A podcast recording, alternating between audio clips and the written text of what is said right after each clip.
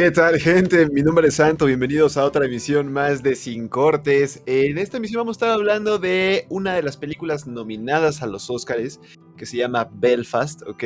Una película un tanto tradicional, abrazando quizás los requisitos que debe de tener para que a la crítica de los Oscars le agrade bastante y la estaremos comentando más adelante. No hay mucho tema de spoiler, de hecho hay al contrario mucho contexto que poner en esta película y como es costumbre, eh, lo van a ver aquí a mi lado derecho, al buen Billy acompañando amigo, ¿cómo estás? ¿Qué onda, amigazo? Pues aquí listo para hablar de, de esta película que me sorprendió bastante, ¿eh? La verdad es que Hace unas semanitas te lo llegué a comentar de las nominadas a mejor película que habíamos estado hablando previamente en el podcast. Esta puede ser que era la que menos me llamaba la atención. Que dije, mm, ok, usar este recurso blanco y negro. No lo sé, no sé. Tenía un poco de dudas. Esta semana fui a la sala de cine el día que se estrenó. Qué bárbaro, qué buena película. Me gustó bastante, se me hizo una gran demostración de que no necesitas explosiones, no necesitas gran cosa para contar una historia. Una buena historia, y digo, a final de cuentas eso es el cine, es una manera de contar historias, así como en, en su momento fue la literatura, bueno, sigue siendo, ¿no? Pero eh, es de estas que se van sumando en la historia a contar historias y nos hemos acostumbrado a que las historias que nos cuentan en el cine muchas veces tienen que ser visualmente espectaculares. No digo que esta película no, no sea espectacular visualmente porque tiene encuadres muy bonitos, tiene tomas preciosas que ya estaremos comentando. Pero la verdad es que me pareció en conjunto una buena película y creo que le veo mucho potencial para poderse llevar alguna de las siete nominaciones. Incluso yo creo que está en mi lista de contendientes a mejor película. Habíamos estado hablando de algunas nominadas hace unas semanas y decíamos, no la veo ganando mejor película, la veo tal vez en esta otra categoría. Esta creo que es la primera de la que hemos platicado, que puedo decir, creo que sí la vería ganando mejor película por cómo te cuentan las cosas. Eh, los recursos que tiene y como dices, va teniendo un checklist de qué le gusta a la academia para poder hacerse de esa presea que es ganar a mejor película en esta entrega 2022, ¿no? Muy controvertida porque cada vez tiene menos audiencia los Oscars, eso ya lo hemos platicado y creo que lo sabemos. Eh, pero bueno, no vamos a quitarle mérito, a final de cuentas sigue siendo de las entregas de premios de cine más importantes, lo vean mucho o lo vean poco. Entonces, no le vamos a quitar mérito a ninguna de las películas que estén nominadas, mucho menos cuando conozcamos a los ganadores, se les va a aplaudir y vamos a decir, ok, qué bueno por, por estas películas y por sus creadores.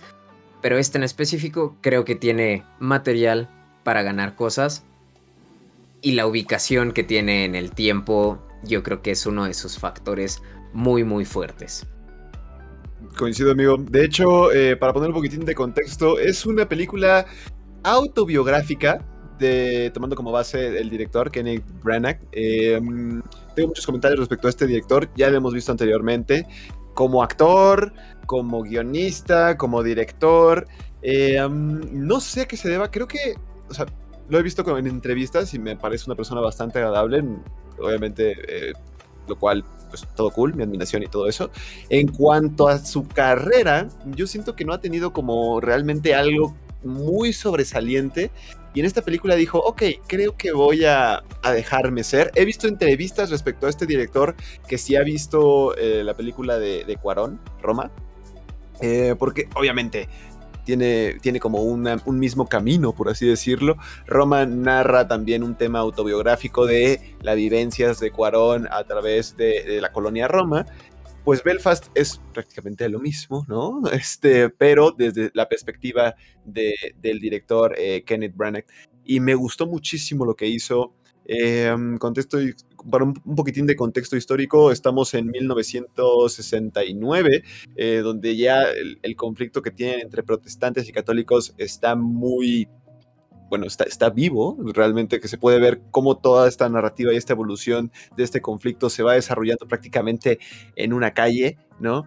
Vemos buenos personajes, eh, donde siento que flaquea un poquitín, amigo, es porque vemos la perspectiva de un, de un niño, ¿no? No quiere decir que eso sea malo, sino que pues a veces hace falta como un poco más de profundidad porque todo lo ve pues con cierta ternura y creo que así lo vemos a veces. Los encuadres son muy limpios, muy tiernos, a veces muy dramáticos. Eh, no está mal, de todas formas. El, el actor eh, eh, Jude Hill, que hace de Body, mis respetos al niño, no sé qué edad tiene, pero Dios bendito, qué gran talento, le creí toda la actuación, porque a veces en este tipo de películas donde metes a los niños, suele ser un riesgo meter a niños, que ya se cansó, que ya no está dando el ancho, que está actuando mal. es un niño a final de cuentas, o sea, si logras hacer el niño creer que está jugando, a lo mejor no lo toma tan en serio, pero la forma en la que este chavito agarró el papel, buenísimo, por favor, de menos véanlo.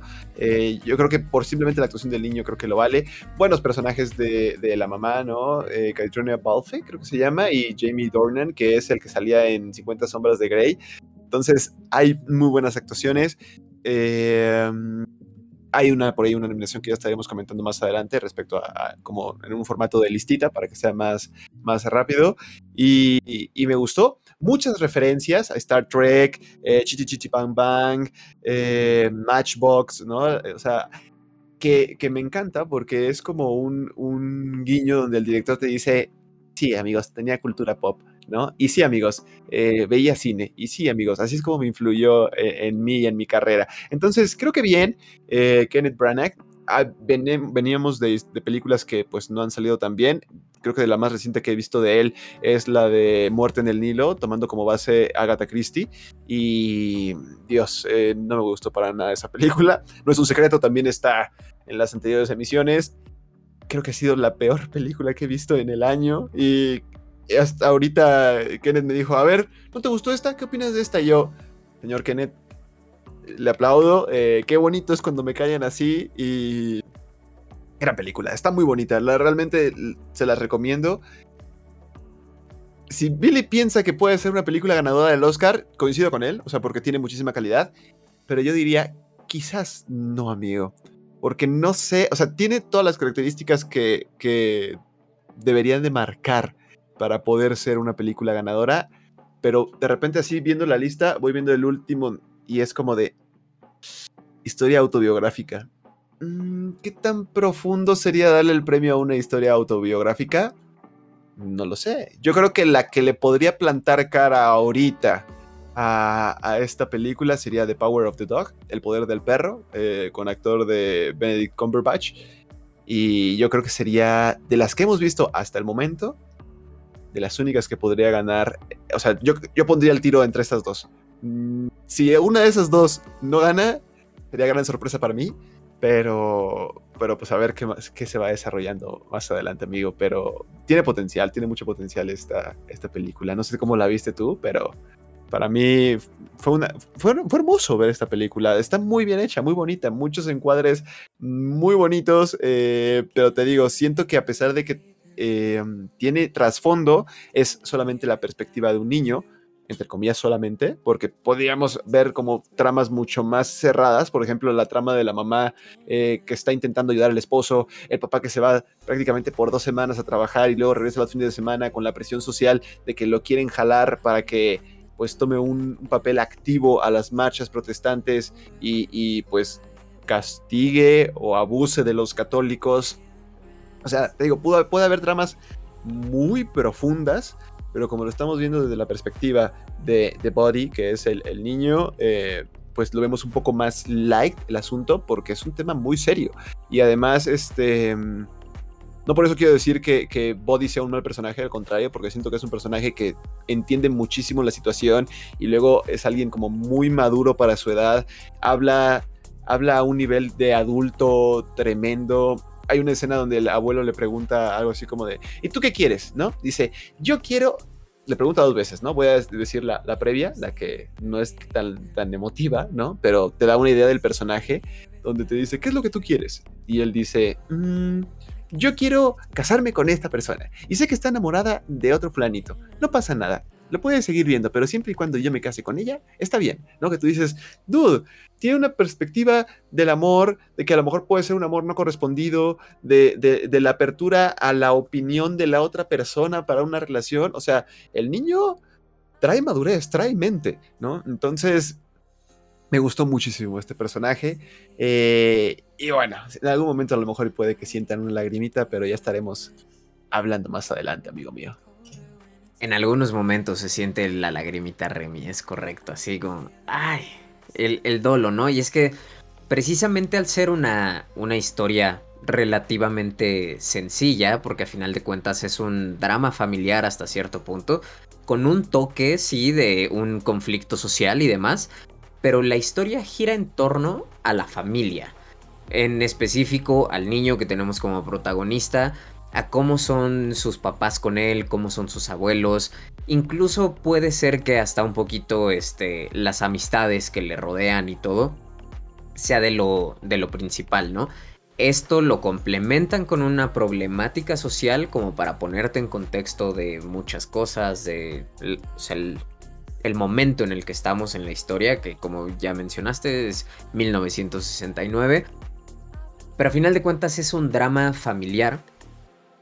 Y lo que permite este tipo de cosas, yo creo, y que, que es por lo que creo que se siente la lagrimita Remy, es que es una manera de presentarte tanto, involucrarte tanto con su familia, que te llegas a poner en los zapatos y a ver como tu, tu niño interno con algunas cuestiones que él está lidiando, ¿no? Entonces, ese tipo de cosas creo que fue lo que me hizo empatizar mucho con lo que estaba viendo en pantalla. Son pocos personajes tal vez a los que vemos, pero con cada uno puedes conectarte a través del niño, ¿no?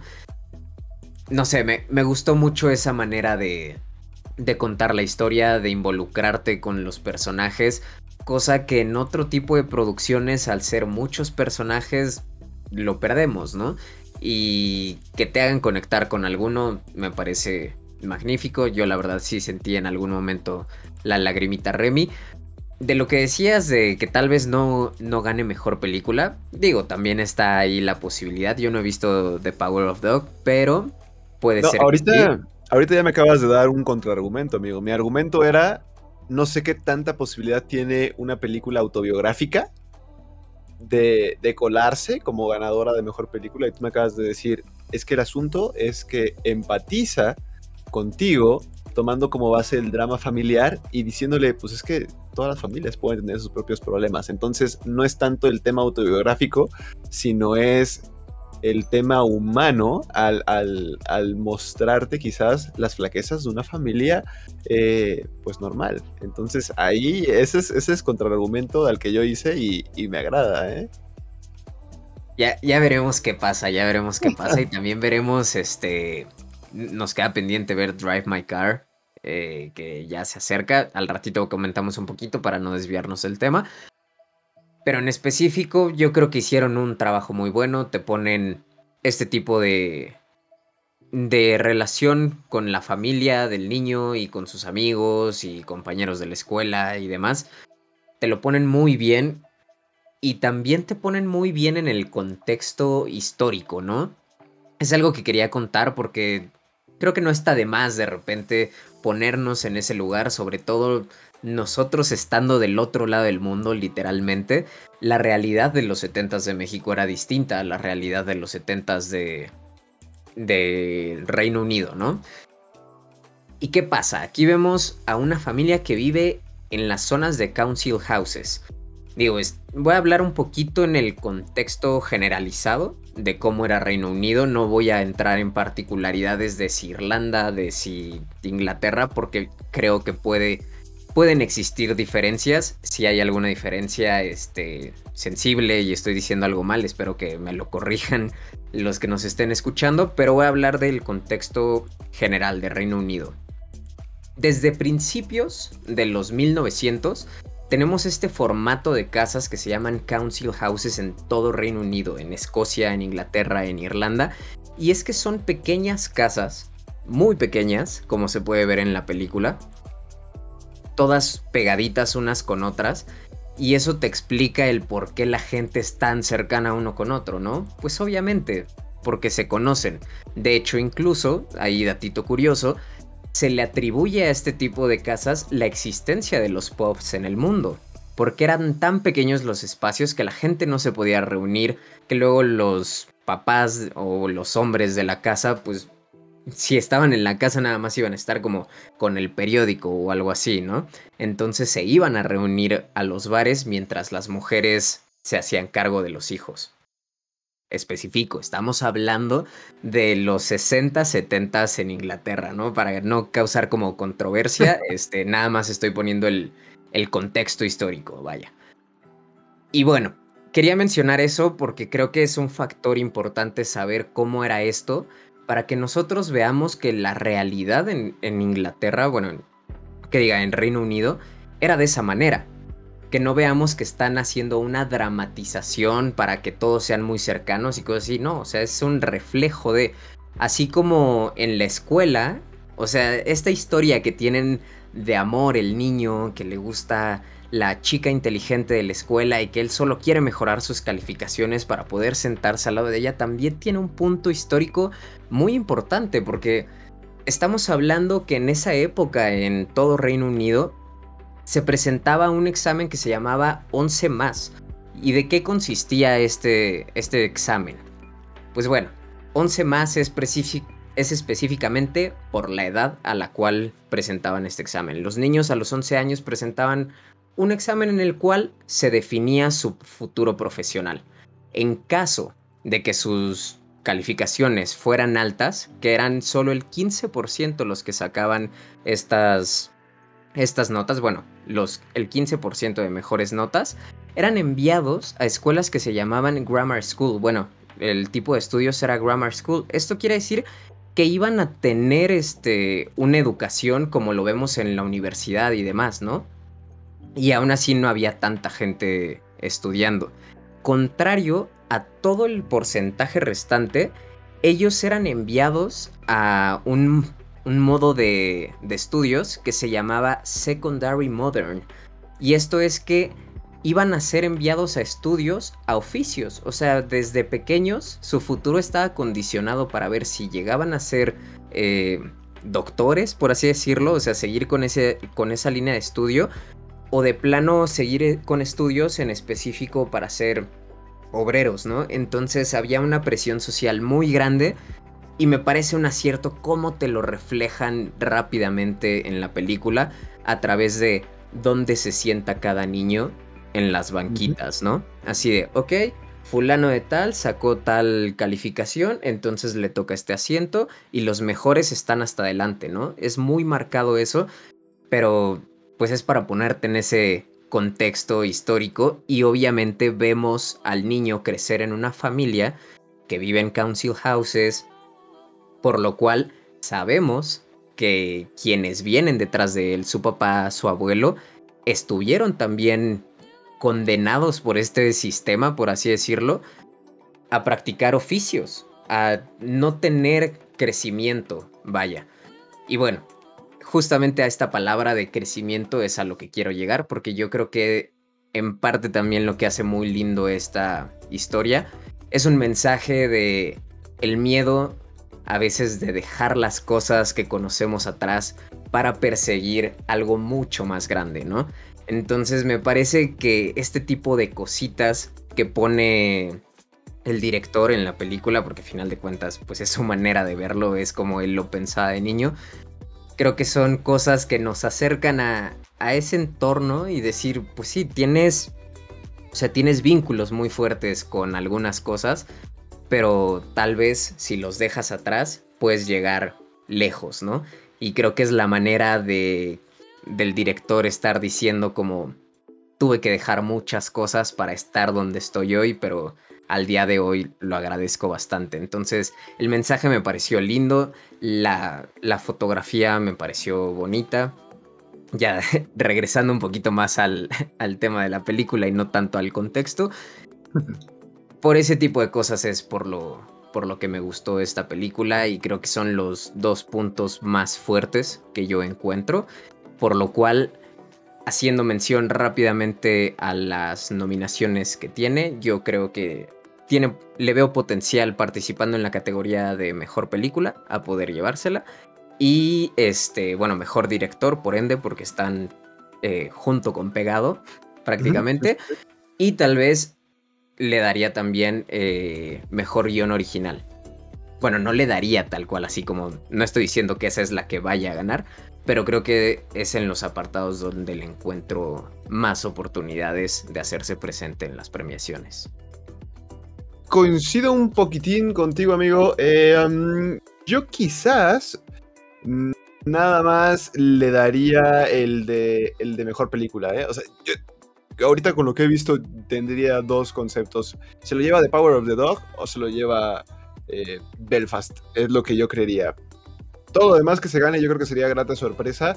Es una buena película, no me sentiría mal porque he visto las nominaciones y creo que está muy bien, muy bien justificado. También tiene como mejor eh, actriz de reparto que es Judy Dench, eh, que es la abuelita. Lo hace muy bien, sin duda lo hace muy, muy, muy bien. No sé si se lo den, pero si lo dan, yo me paro, aplaudo y le digo, sí, abuelita, sí, lo ganaste por tu nieto. Y la verdad es que me gustó, me gustó muchísimo. Mejor sonido podría ser, em, pero tampoco creo que, brille mucho por eso. Mejor guion original. Mm, nos tenemos que esperar todavía a ver a, unas cuantas, porque siento que a lo mejor y el mejor guion original podríamos ver por ahí levantando la mano a Drive My Car, que ya la comentaremos un poquitín más, más adelante respecto a esta película. Una película de tres horas prácticamente, entonces bastante extensa porque luego la gente que está del otro lado del charco, amigo, hace cada historia que tú dices, caray la sorpresa y caray el guion. Creo que tienen mucho potencial, pero yo nada más le daría eh, así a secas, quizás mejor película y por ahí sí metería nada más las manos eh, al fuego por, por ello, ¿no? A mí me agradó también muchísimo esa película. Véanla, está bonita, eh, no está tan cruda. el niño es brillante, es, una genialidad completamente andando y pues también personajes creo que bastante, bastante cool. Marcando el tema del contexto, pues en efecto, se nota que las mamás son las que cuidan a los niños y de hecho hasta el papá se lo reconoce. O sea, el papá le dice, hay un diálogo que le dice algo, así como de, y mira lo que has hecho con, los niños, ¿no? O sea, como diciéndole, o sea, ve la calidad de hijos que tenemos. Eh, y tú has sido la responsable de ello, ¿no? Y también como que la pues la actriz muestra la cara de como de gracias por el reconocimiento, porque en ese momento pues era la tradición que sí, la mujer educara a los niños y el, el papá, más en esta situación donde el papá era pues un obrero, pues mientras más lejos estuviera de casa mejor, porque técnicamente más dinero iba a estar generando por estar chambeando, ¿no? Entonces, situaciones obviamente que han cambiado eh, demasiado, pero buenos personajes también. El abuelo el abuelo es una belleza de personaje, alguien que, logra centrar tanto al, a su hijo, que sería el papá del, niño, el papá de Buddy, y a Buddy, ¿no? Yo creo que eh, también muestra ciertas eh, psicologías, quizás un poquitín, pues no, no sexistas tan hostiles, pero sí nos muestran el contexto de que, pues, a final de cuentas, lo que te interesaba era poder estar con, con, la mujer que te gustaba, ¿no? No se ve un tema posesivo, no se ve un tema, les digo, un tema feo a comparación de otras películas que hemos visto, porque sí como que le intenta también decir así como de, ¿sabes qué es lo que quieren las mujeres? O ¿sabes qué es lo que necesita una mujer? Y, se pone a bailar con su esposa y dice que solamente la ames, ¿no? Y que solamente la quieras. Y, y se ve bonito, o sea, tocan temas bastante, bastante bonitos, muy ejemplificados a los 70s, ¿no? Ahorita yo creo que pues ya las cosas cambian y, pues objetivos hay muchos, ¿no? O sea, tanto como para hombres y para las mujeres, eh, cómo se conquista un hombre varía muchísimo, cómo se conquista una mujer y cómo se conquista cada una de esas personas, ¿no? Entonces, en cuanto a esa perspectiva, está cool por el tema de que nos, nos describe los 70s. Y pues nada, amigo, el, abuelo yo creo que sería mi actor, mi actor favorito. Eh, hay escenas emotivas relacionadas a él. Y obviamente, ya después no después porque lo haya hecho mal, pero por el tema del niño, ¿no? Porque siento que también eh, no amarra tan, tan bien eh, Buddy, porque su perspectiva, entre comillas, está un poco limitada. Y, la mamá también creo que hace un, gran trabajo.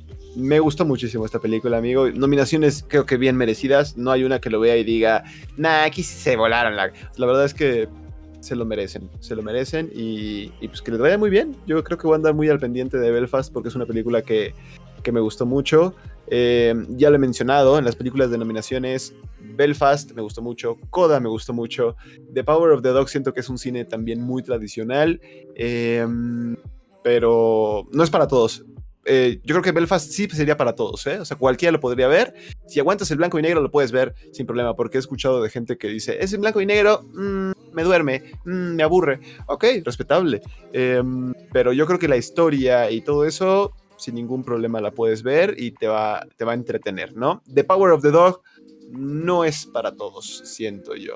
Eh, entonces, ahí tienen de momento las que me han, me han gustado pues me pueden compartir los comentarios. No sé cómo lo viste tú, amigo mío.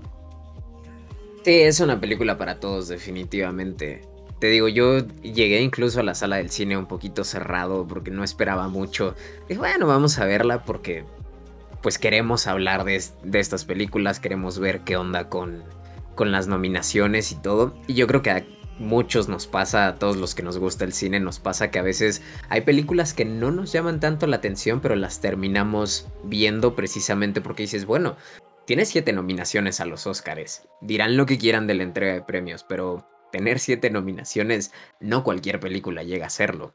Vamos de acuerdo en ello, ¿no? Entonces, hay veces que dices, bueno, quiero saber el por qué. Y en mi caso, fue una muy grata sorpresa encontrarme con esta cinta entré al cine todavía un poquito renuente, o no renuente, pero un poquito cerrado a, eh, va a ser un drama X, cualquier cosa, recorriendo sin sentido al, al, este, al blanco y negro nada más porque, pues bueno, es de los apartados que le gustan a la academia para entregarles premios, ¿no? Entonces dije, ok, ya, un recurso quemado porque queremos tener nominaciones. Esa era mi visión. Y de repente empieza y veo algo muy feliz. Y yo, ok, está bien, ahí va, va cumpliendo con lo que estaba pensando. Y en un momento a otro empieza un conflicto que dije, achirrión, ¿qué está pasando aquí? O sea, ¿qué está pasando?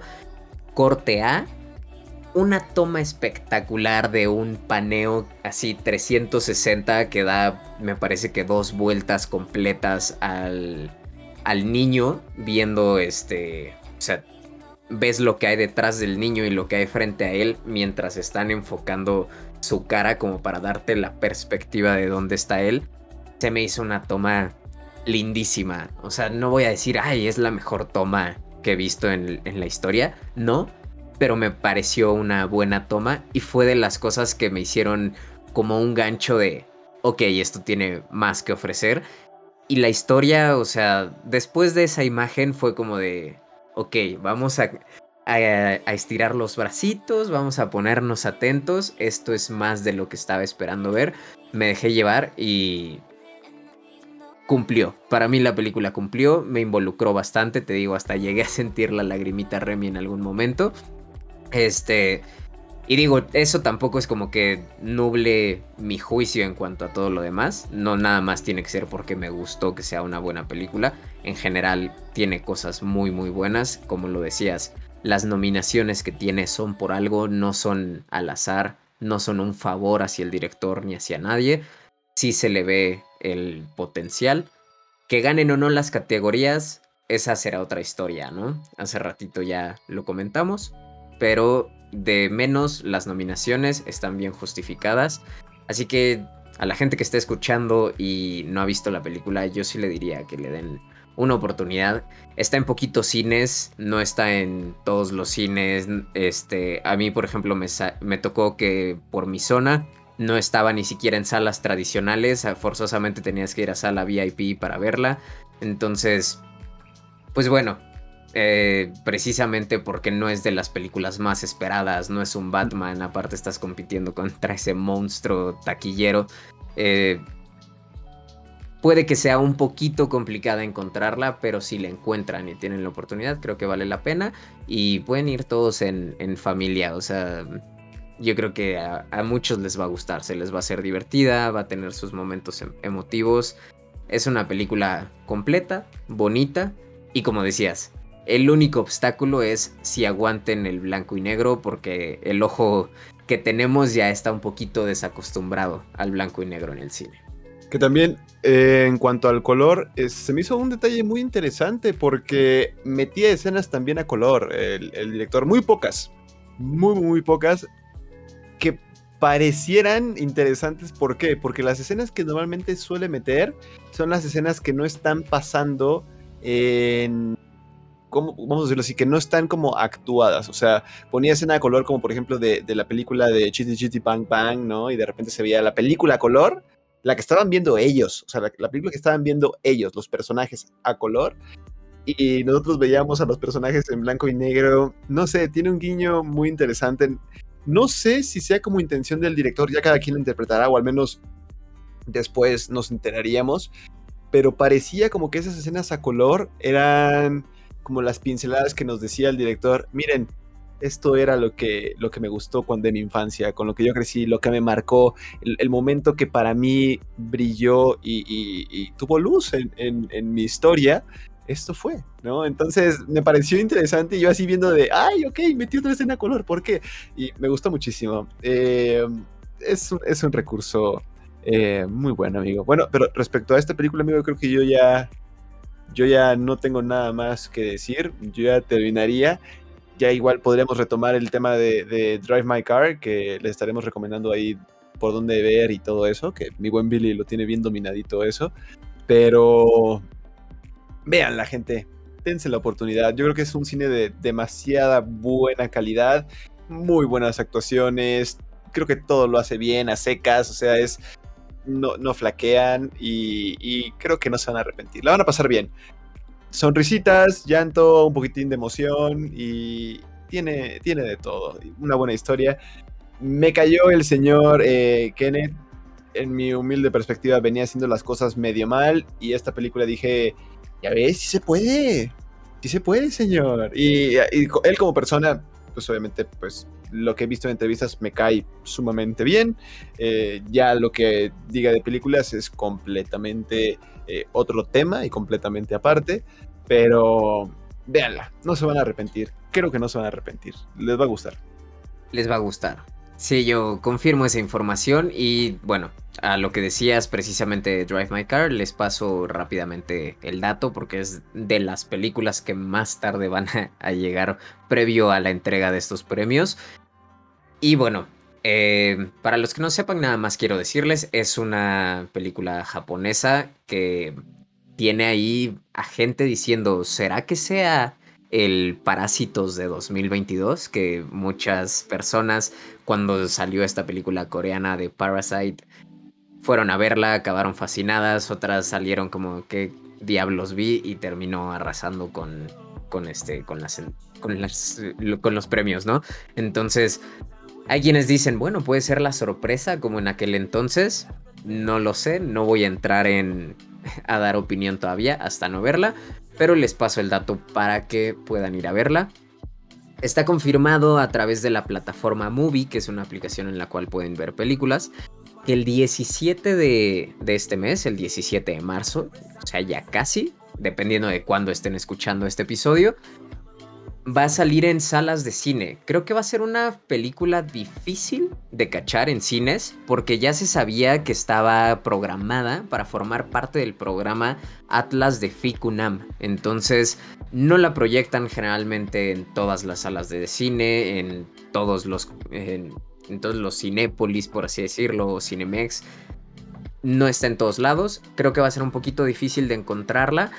Pero si no la llegan a encontrar, a partir del primero de abril, va a ser ya después de haber pasado la, entrega de premios, la pueden ver a través de la plataforma de Movie. Entonces, pues ahí tienen el datito. Si quieren verla en cine, persigan ese 17 de marzo, esténse buscando dónde poder verla porque todavía no hay horarios confirmados, entonces yo les recomendaría a partir del jueves 17 estar buscando o tal vez desde el miércoles 16. Y si no, pues esperar a verla plácidamente en casa a partir del primero de abril a través de Movie. Y con eso yo también ya cerraría esto, amigo. Pues vámonos, amigo. Mi nombre es Santo. Nos pueden hacer llegar eh, sus comentarios a través de las diferentes redes sociales, pero a mí prácticamente me encuentran por diferentes lados como Anto Toral. Ejemplo, Twitter, arroba Antotoral, ahí me pueden encontrar. Y pues nosotros encantados de, leerlos, escucharlos y saber qué es lo que están opinando. Se vienen más emisiones y pues a lo mejor van a venir unas semanitas un poco tranquilas, entre comillas, pero después creo que vamos a tener demasiada, demasiada carnita dentro de ellos, Morbius y pues, bueno, película que, fíjate que es una película en la que estoy así con el ojito de, mm, ¿me sorprenderá o no me sorprenderá? Pero Jared Leto yo creo que es un muy buen actor, lo que he visto del trailer me agrada, entonces creo que puede ser una muy buena opción. Entonces, espérenla, próximamente vamos a estarla comentando y pues cuídense mucho. Me despido, que estén muy bien y gracias de nuevo. Bye bye.